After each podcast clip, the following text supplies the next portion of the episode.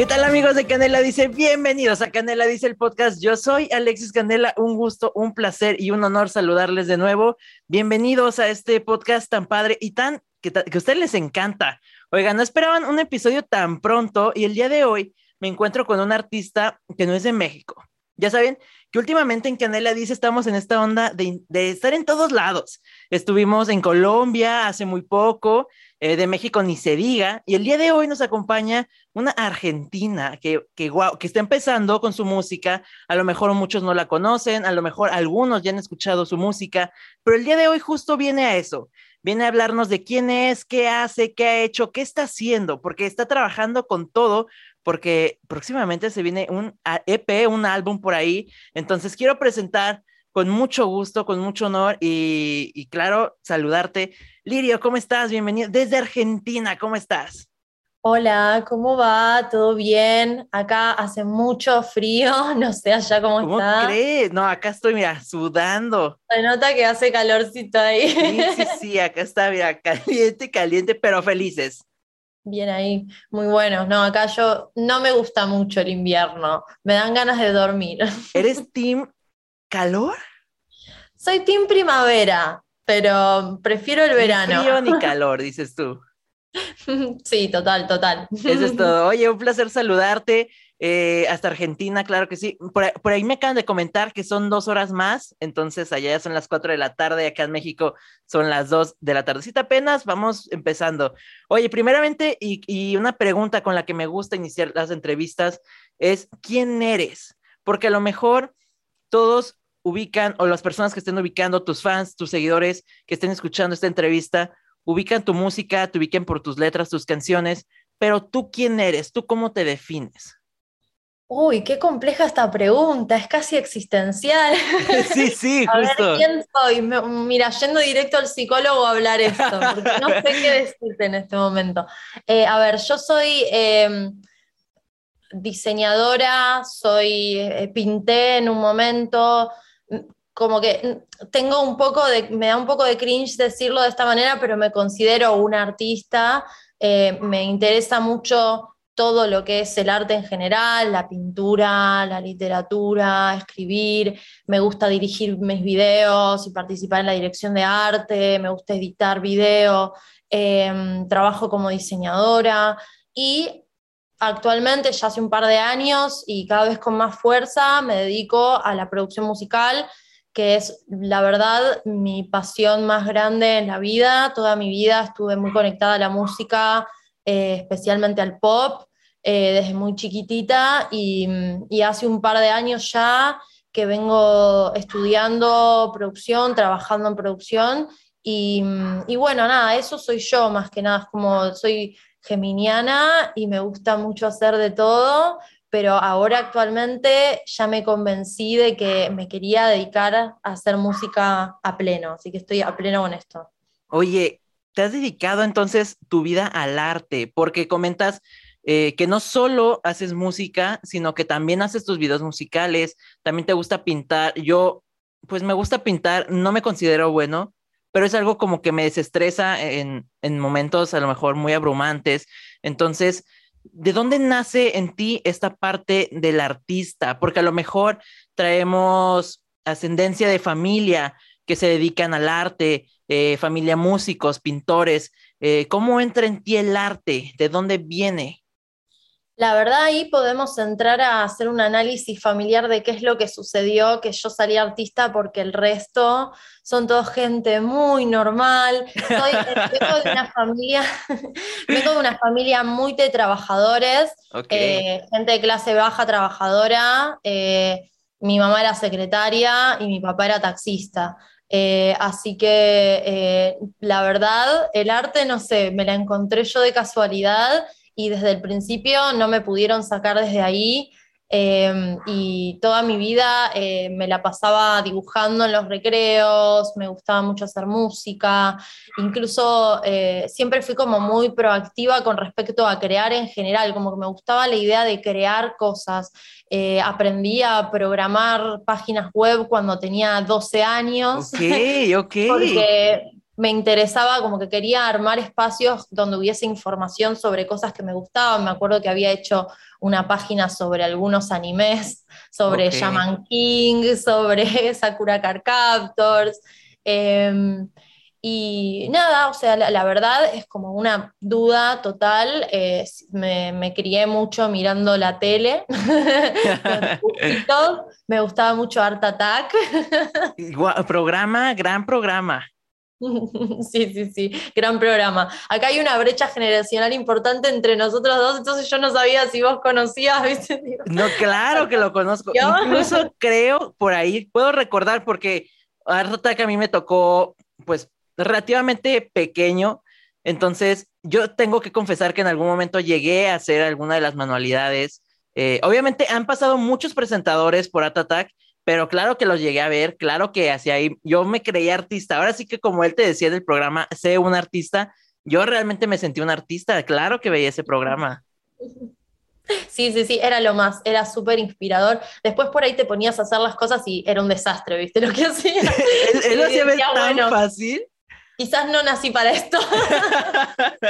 ya sé, pero ya, tengo que confesarte que aquí, bueno, frente a mí, tengo una pared donde tengo toda, toda mi vida organizada y por aquí tengo un post-it, que justo lo voy a quitar, que es una frase que a mí me encanta, que es, no necesitas ser un experto para ser un gran artista.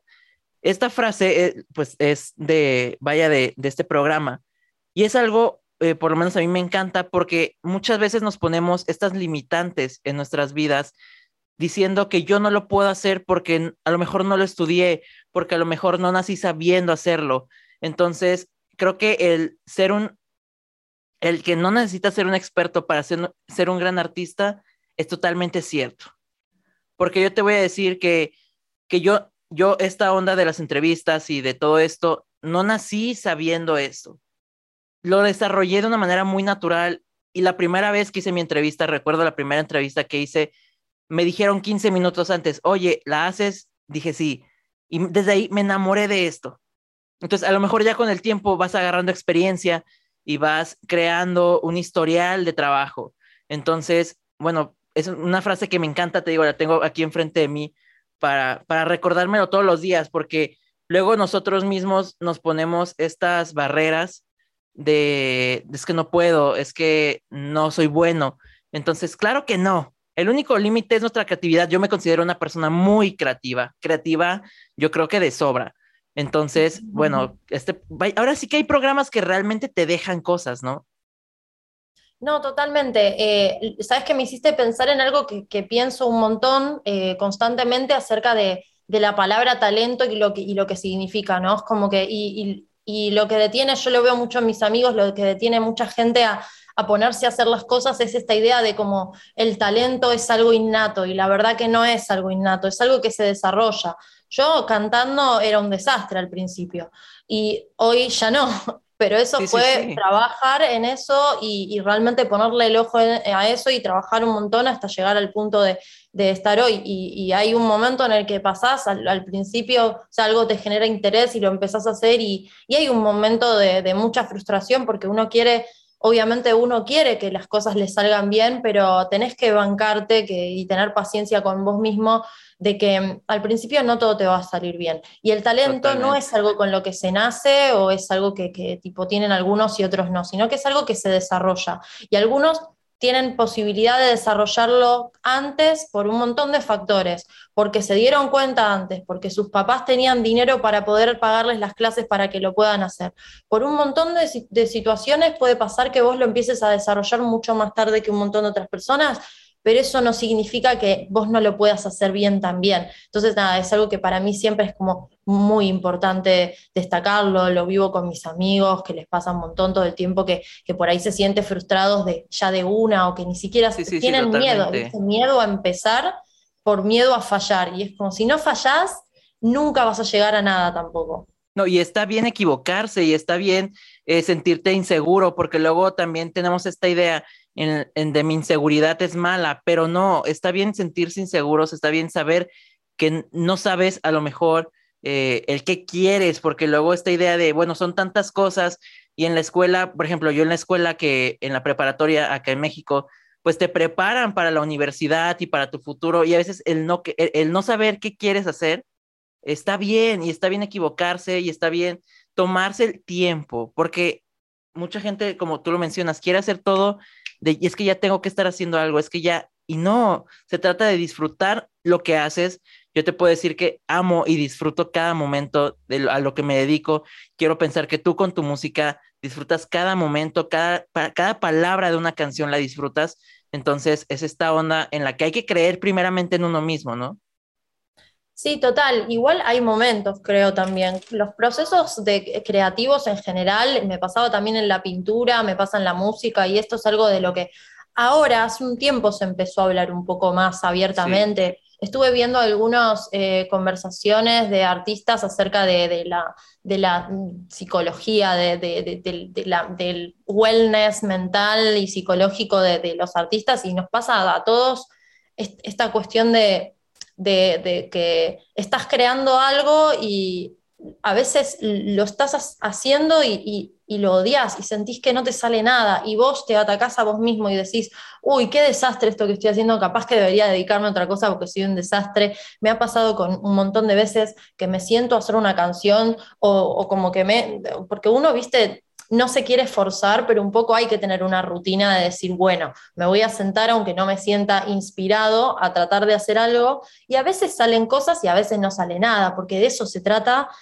se tratan los procesos creativos, de, momentos en donde es más como para aprender y probar y de estanque, y después hay momentos en donde todo fluye y es mágico y hermoso, pero tiene un montón de, peso y, de, y hasta te diría de sufrimiento el proceso creativo. Eh, ser muy autocrítico es como un, es un doble filo, ¿viste? Tiene sus pros y sus contras, porque te, te ayuda a apoyarte más allá, pero también uno tiene que aprender y comprenderse y tenerse paciencia y no darse tantos palos cuando algo no te sale o no es, no es como vos esperabas. Entonces sí, yo disfruto muchísimo mis procesos, pero soy una persona muy obsesiva, me gusta mucho que las cosas salgan bien, no que salgan perfectamente como yo las planeaba, soy muy, muy de que si algo se tiene que improvisar, lo improvisemos, pero me gusta que las cosas salgan bien. Hasta ahora todo me ha salido bien, porque soy muy, muy organizada también, lo cual es un buen combo, pero bueno, nada, también sufro un poco el estrés de, los procesos estos. Totalmente, totalmente. Oye, y hablando de procesos creativos, eh, ¿cómo creas tú tus canciones? ¿Cómo escribes tus letras? ¿Son historias tuyas? ¿Son experiencias? ¿Son historias que tú, que tú, que tú escribes a base de pensamientos, vaya? Porque tienes una esencia japonesa, a lo mejor, eh, por lo menos en tu último tema, que lo voy a intentar pronunciar, mi inglés es muy malo, pero es Ultimate Waifu. Ultimate Waifu. Ultimate Waifu, sí. Exactamente. que, tiene esta onda como japonesa, a lo mejor oriental. ¿Cómo creas tú tus canciones? ¿Cómo las escribes? Bueno, mis canciones en general empiezan más desde lo musical y en general empiezo creando alguna progresión de acordes y de notas que me gustan, algún ritmo, y después a partir de tener un poco más eso, eh, como que balbuceo algunas palabras, que a veces no son palabras, sino como medio abstracciones de palabras, como sonidos y bla, que van haciendo la melodía de lo que va a ser la voz, pero sin letra. La letra es en general algo que me cuesta un montón, porque pienso muchísimo eh, y es muy importante para mí, siento que el lenguaje, la lengua en español, requiere, es muy literal, entonces requiere bastante cuidado con lo que uno dice porque se entiende un montón. Entonces soy muy cuidadosa o trato de ser muy cuidadosa con lo que digo, pero igualmente dejarme llevar y decir cosas muy, muy honestas. En general me inspiro en esos sonidos que genero y en esos ritmos y veo qué es, qué es lo que me hace sentir, ¿no? Este me hace sentir más feliz, más introspectiva, más triste. Y a partir de eso, un poco me dejo llevar, como te digo, em, a veces me inspiro un poco en cosas que me han sucedido, que me pasan o que quiero que me pasen, a veces me inspiro en cosas que le pasan a otros. En general exagero mucho. Si se trata de algo mío, exagero muchísimo. Entonces después a veces me da un poco de cringe decir, mmm, qué vergüenza lo que dije porque mmm, yo soy más tranquila. Pero está bueno también, ¿no? Es como un momento de dejarse llevar y explotar de pasión. Eh, nada, está buenísimo. Eh, así que nada, no te puedo decir si tratan de cosas tan literalmente reales, sino como que se inspiran en cosas reales y se llevan medio al extremo. Ok, ¿y cómo entras tú en la música? Porque a lo mejor llevabas ya las artes, la pintura, eh, eh, toda esta onda del arte, pero ¿cómo entras a la música y cómo dices, ok, porque mencionaste al principio que, que no eras perfecta cantando o que no cantaste así nada más por nomás, a lo mejor tomaste alguna clase o la practicaste, entonces, ¿cómo fue que entras a la música? Bueno, yo siempre tuve interés en la música y desde muy chica, eh, cuando encontré que mi mamá tenía una guitarra, la agarré y la usé y le pedí instrumentos musicales, pero como mi familia era, tenía muy poca plata, recién a los 15 me pudieron comprar un, teclado, un piano, eh, y ahí es cuando empecé a ir a clases de piano. Em, y mm, empecé a componer y en ese momento compuse un disco de ambient que en su momento fue un poco popular en algunos blogs de internet. Pero ahora no digo de cómo es el nombre porque me da vergüenza, así que está en el espacio. Em, y después de eso, como que me metí un poco en el indie, hice algunas canciones con amigos, tuve una banda de punk, em, en donde tocaba la batería y cantaba, era un desastre, era más como, bueno, experimentemos. Y tipo a los 24, o sea, hace ya un par de años, em, tenía un proyecto que se llamaba Shinigami, en donde, eh, nada, empecé a meterme más en el pop. A mí siempre me gustó mucho Grimes, siempre eh, me gustó mucho todo lo que era Britney Spears también, em, las Spice Girls, Beyoncé, o sea, me gusta mucho el pop, me gusta muchísimo el pop mainstream también, amo. Eh, mm, y, bueno, nada, es, eso que te decía, que hace un par de años me metí como más de lleno, más serio y queriendo hacerlo muy, muy, muy, muy extremo en serio. Ahora incluso vos antes nombraste, estoy trabajando en mi disco y para mi disco estamos haciendo algo mucho más elaborado y mainstream hasta ahora y Ultimate Waifu para mí, yo lo dije en un par de notas, está que es como medio el fin de una era para mí, en donde se trataba más como de experimentar con el sonido, de llevarlo como al límite. Estuve pensando mucho estos días que ese proceso estuvo buenísimo porque me ayudó a encontrar cuál es mi personalidad dentro del hacer pop y dentro del hacer canciones. Entonces, ahora estoy dedicándome mucho más a como hacer canciones que sean como himnos. No sé si ustedes allá usan esta expresión de que esta canción es un himno que es cuando, no sé, es como que eh, te, reinterpela y como que te dan ganas de cantarla a los gritos, ¿viste? Quiero, quiero poder generar eso. Eh, así que estoy tratando, estoy intentando, vamos a ver si lo logro, capaz no lo logro, muchas fichas, no les voy a mentir. Em, y nada, eso, eso sería mi historia, un poco con la música. Oye, y estás hablando de este disco, ¿cuánto tiempo llevas trabajando en él y cómo es crear un álbum desde cero? Cómo es la selección de canciones, cómo es literalmente hacer un disco. Bueno, la verdad que es un trabajo súper arduo. Eh, vengo sacando singles porque no quería forzar un disco, quería que fuera surgiendo. Y ahora surgió esta idea. Eh, traté de, yo soy una persona, como ya dije creo un par de veces ya en esta entrevista, que eh, es, pienso mucho todo lo que hago. Entonces me gusta mucho conceptualizar y no me gusta hacer las cosas por hacer.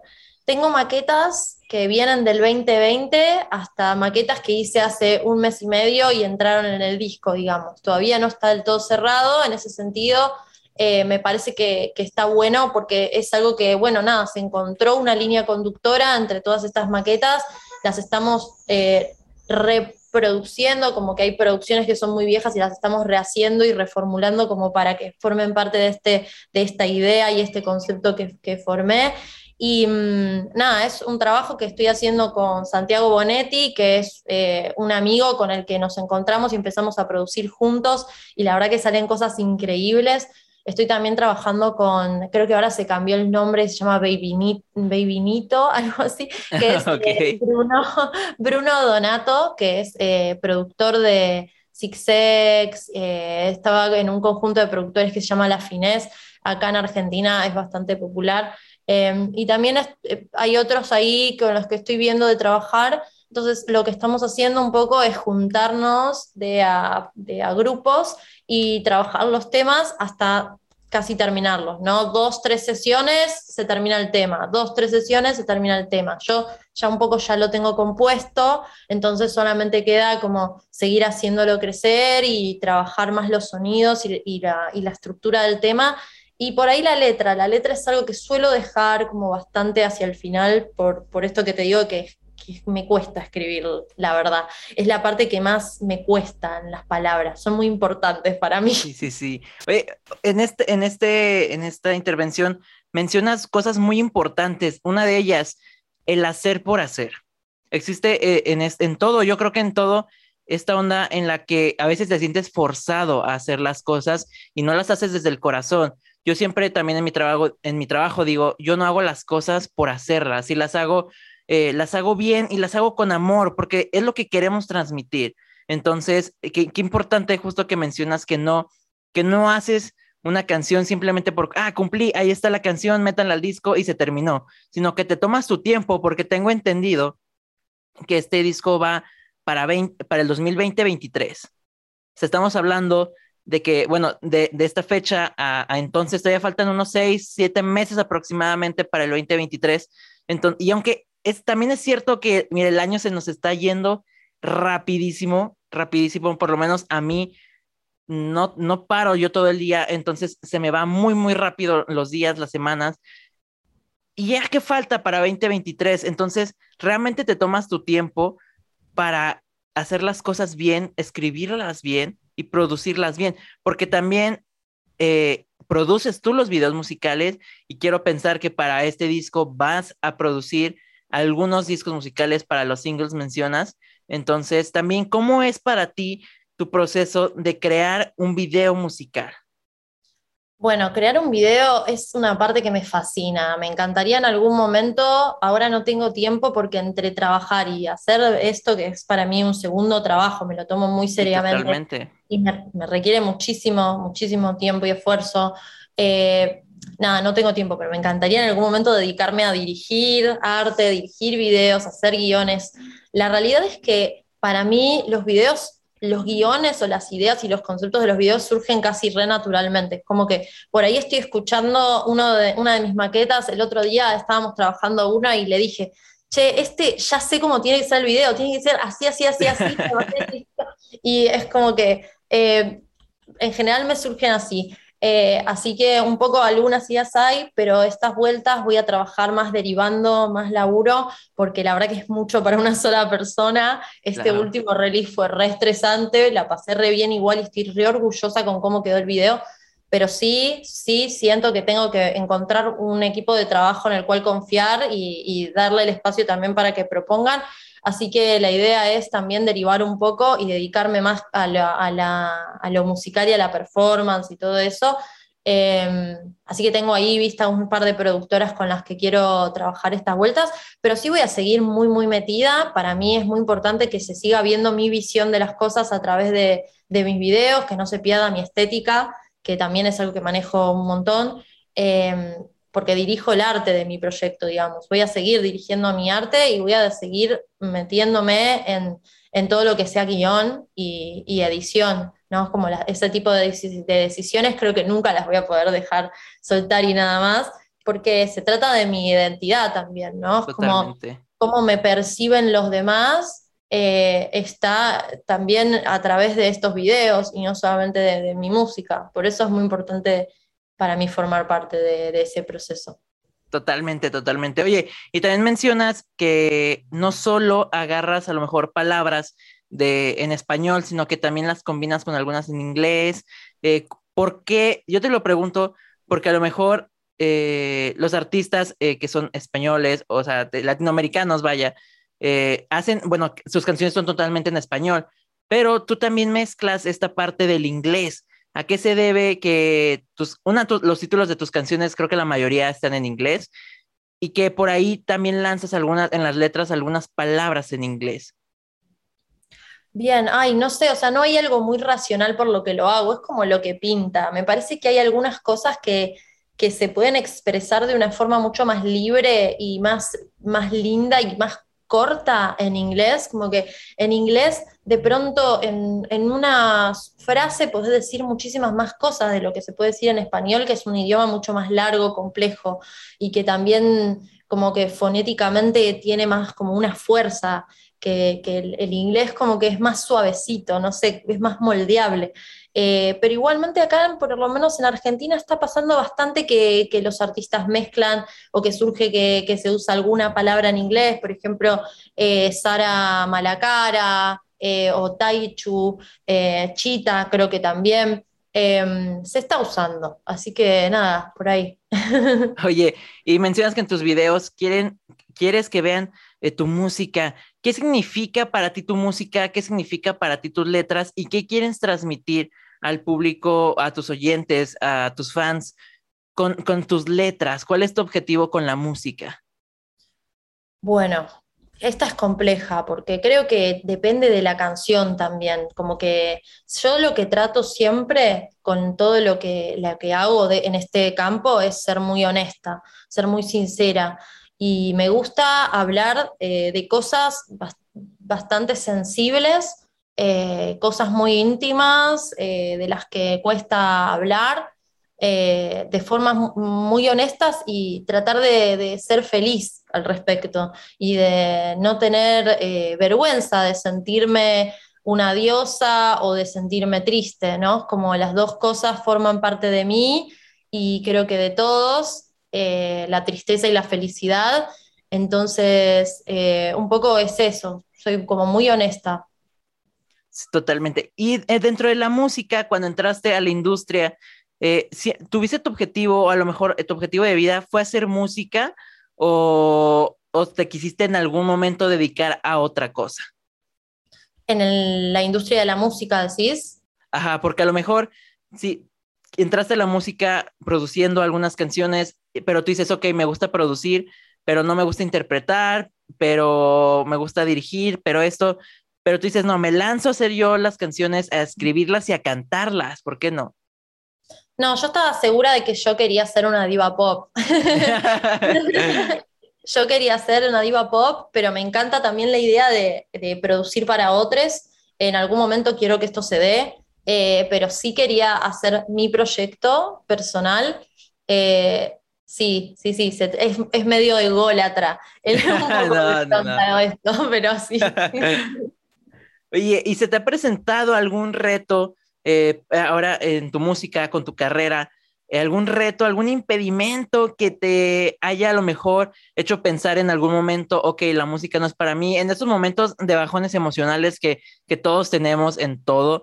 Entonces, ah, ¿se te ha presentado algún reto que te haya dicho, ok, a lo mejor la música no es para mí, me voy a dedicar a otra cosa. Entonces, ¿has tenido estos momentos que todos han pasado? Sí, obvio. Creo que es algo por lo que todos tenemos que pasar. O sea, eh, es, muy duro cuando esto sucede porque ah, no todos hablan de esto eh, tan abiertamente, pero, pero sí, he tenido momentos en donde no me invitaban a tocar o, yo veía las métricas, ¿no? Las métricas a veces son un enemigo total porque las ves y a veces no se mueven, y más cuando sos un, artista emergente. Em, pero estos últimos releases ya, justamente este último principalmente, que tuvo muchísima más repercusión y vino gente a decirme que le gustaba, me llenó de seguridad de nuevo, ¿no? Porque uno le pone tanto amor y tanto trabajo y tanto esfuerzo y tanto tiempo, ¿no? Y como tanto de uno a su proyecto, que, obviamente querés que te, salga bien y esperás. Por ahí, o sea, uno no, como que a, veces mis amigas que no se dediquen a, la música eh, me lo cuestionan como, che, ¿por qué querés tanto como ser famoso o que te escuchen los demás? ¿no? Y es como no se trata del ser famoso en sí, sino como que es hermoso que los demás te, escuchen y puedan apreciar esto que, tanto esfuerzo que tanto esfuerzo le pones, ¿no? Es como que de pronto le da valor a, todo ese esfuerzo y te, da como combustible para poder seguir y también es eh, lo que va a darte la posibilidad de en algún momento poder depender monetariamente solamente de hacer música, ¿no? Y eso es a lo que yo quiero llegar, a poder dedicarme full time a hacer música. Totalmente. Oye, háblame un poquito de Ultimate Waifu, cómo, cómo se da esta canción, eh, qué significa para ti y qué quieres que signifique para el público. Háblame más de este tema. Bueno, a ver, Ultimate Waifu es un tema que mm, se me ocurrió cuando corté justo con un vínculo que no era muy saludable, era una persona que estaba llena de red flags, medio tóxica, no muy cortito, igual fueron solo tres meses, pero la verdad que no estuvo bueno. Eh, y era la primera vez en mi vida que me pasaba algo así, y ni bien corté con esta persona, corté el vínculo con esta persona, yo volví a ser yo misma, a sentirme fuerte, a sentirme genial, a darme cuenta de lo genial que yo era. Mm, y, nada, se trata, es un tema medio de flexeo, es un tema de ser muy yo.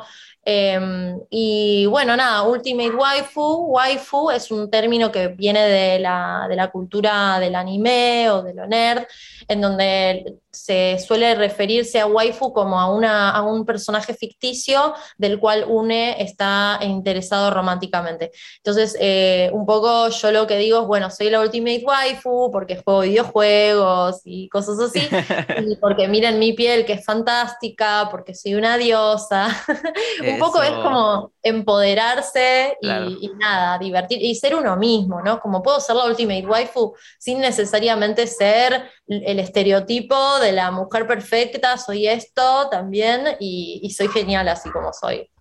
Eso es todo. Entonces vienes empoderada, que es lo importante, rompiendo estereotipos, lo mencionas también, que a lo mejor es algo que en la industria ya está como muy, eh, bueno, la palabra aquí en México dicen choteado, pero es como muy repetitivo, vaya, estas ondas, y tú vienes y rompes fronteras con todo. Y bueno, yo te deseo el mejor de los éxitos.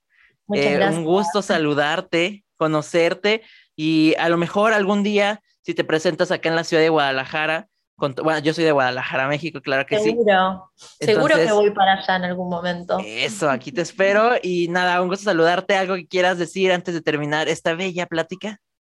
No, nada, agradecerte un montón, la verdad que tipo hermoso este espacio y me encantó y muchas gracias síganme en redes. Claro, claro, totalmente. Tus redes sociales, ¿cómo te pueden encontrar en Facebook, en Instagram, en Spotify? Todas tus redes sociales. Bueno, dale, dale. Me encuentran en Instagram como arroba lirio.bb en letras, bebé. Y así estoy más o menos en todos lados, como lirio bebé bebé, lirio bebé. me encuentro. Perfecto. Bueno, en Spotify estoy como lirio.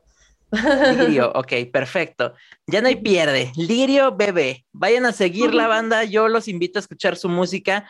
Por ahí en redes sociales les voy a dejar los links para que vayan directamente a su Instagram, a Spotify, para que escuchen su música, todas las reproducciones.